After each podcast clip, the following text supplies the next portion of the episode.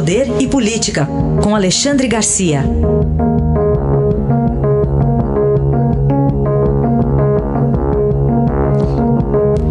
Alexandre, bom dia. Bom dia, Raíssa. Bom dia, Carolina. Olá, bom dia.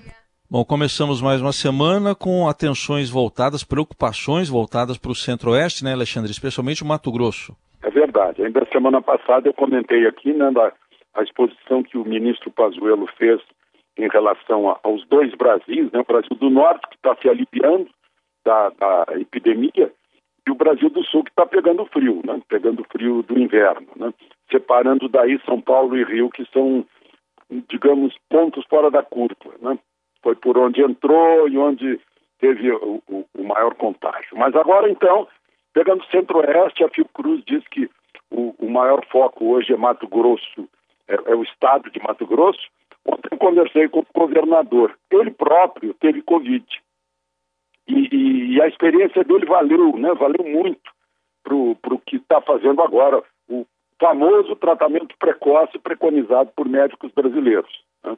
Ele ele foi tratado em casa, ficou 14 dias em casa, tomando aquela, a, aquele protocolo da, da hidroxicloroquina, azitromicina e, e, e vermectina, né? E diz ele que não sentiu sequer uma gripe. Né?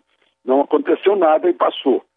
E, e ele está recomendando hoje ao Serviço de Saúde eh, que faça esse, essa prevenção, porque os hospitais já estão muito cheios. Né? Esse é o grande problema de todos os, os governos, hospitais públicos com, com, já perto da, da capacidade máxima, perto da lotação.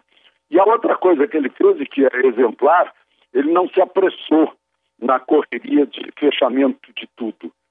Ele fez eh, recomendações de distanciamento social, de proteção, com higiene, etc. E, e fechamento só pontual. Agora sim, né? As pessoas ainda não estão exaustas como em outros lugares, com a quarentena, agora sim está fazendo esse fechamento uh, de acordo com os prefeitos. Né? Em cada município há uma, uma necessidade diferente. Eu estou contando isso aqui porque parece que é um exemplo de, de tratar com esse, uh, com esse vírus que nos invadiu. E o relator do inquérito das fake news no Supremo, o ministro Alexandre de Moraes, mandou soltar o Oswaldo Eustáquio, né, mas o proibiu de continuar atuando na internet. Pois é, aí fica outra questão. Né? A gente já está discutindo seriamente a questão de liberdade de expressão, liberdade de opinião, né?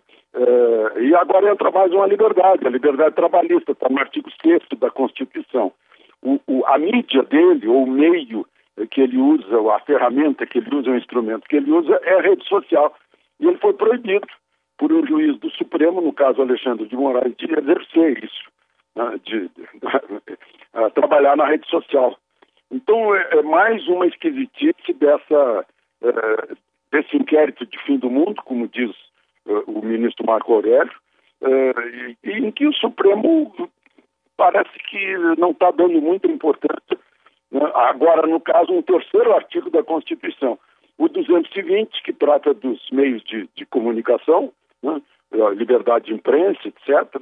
É, é, o, o, o, quinto, que, que, garante a liberdade de opinião, e agora o sexto, né? que garante acesso ao trabalho. É muito, muito esquisito esse inquérito. Ainda no âmbito aí do, do judiciário, né, mas não do judiciário, do Ministério Público, na verdade. Esse embate, Alexandre, Procuradoria-Geral da República e Força-Tarefa da Lava Jato. Pois é, mostrando outras esquisitices. Né? Aí a gente olha para trás e pensa, puxa, os atingidos pela Lava Jato, será que não teriam eh, algumas boas razões para reclamar de algumas atitudes? Né? Eu vejo, por exemplo, um jurista me, me, me mostrando a quantidade de, de vezes em que se apresentou primeiro a denúncia, para depois colher, colher provas. Né? Uma denúncia feita exclusivamente com base numa delação premiada, é, que fica uma coisa esquisita. E, às vezes, delação premiada de quem estava preso. Então, o, o, o, parece que a intenção da Procuradoria-Geral em relação à Lava Jato é, é torná-la uh, digamos assim, mais normalizada com as normas habituais de direito, né? e não aquela, aquela luta assim de, de primeiro fronte que estava meio que valendo tudo. Né? Agora, pode ensejar muitas revisões né?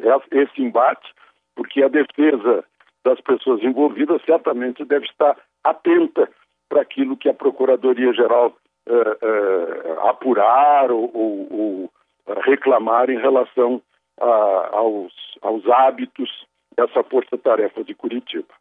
Aí a análise de Alexandre Garcia, que volta amanhã ao Jornal Eldorado. Obrigado. Até amanhã. Até amanhã.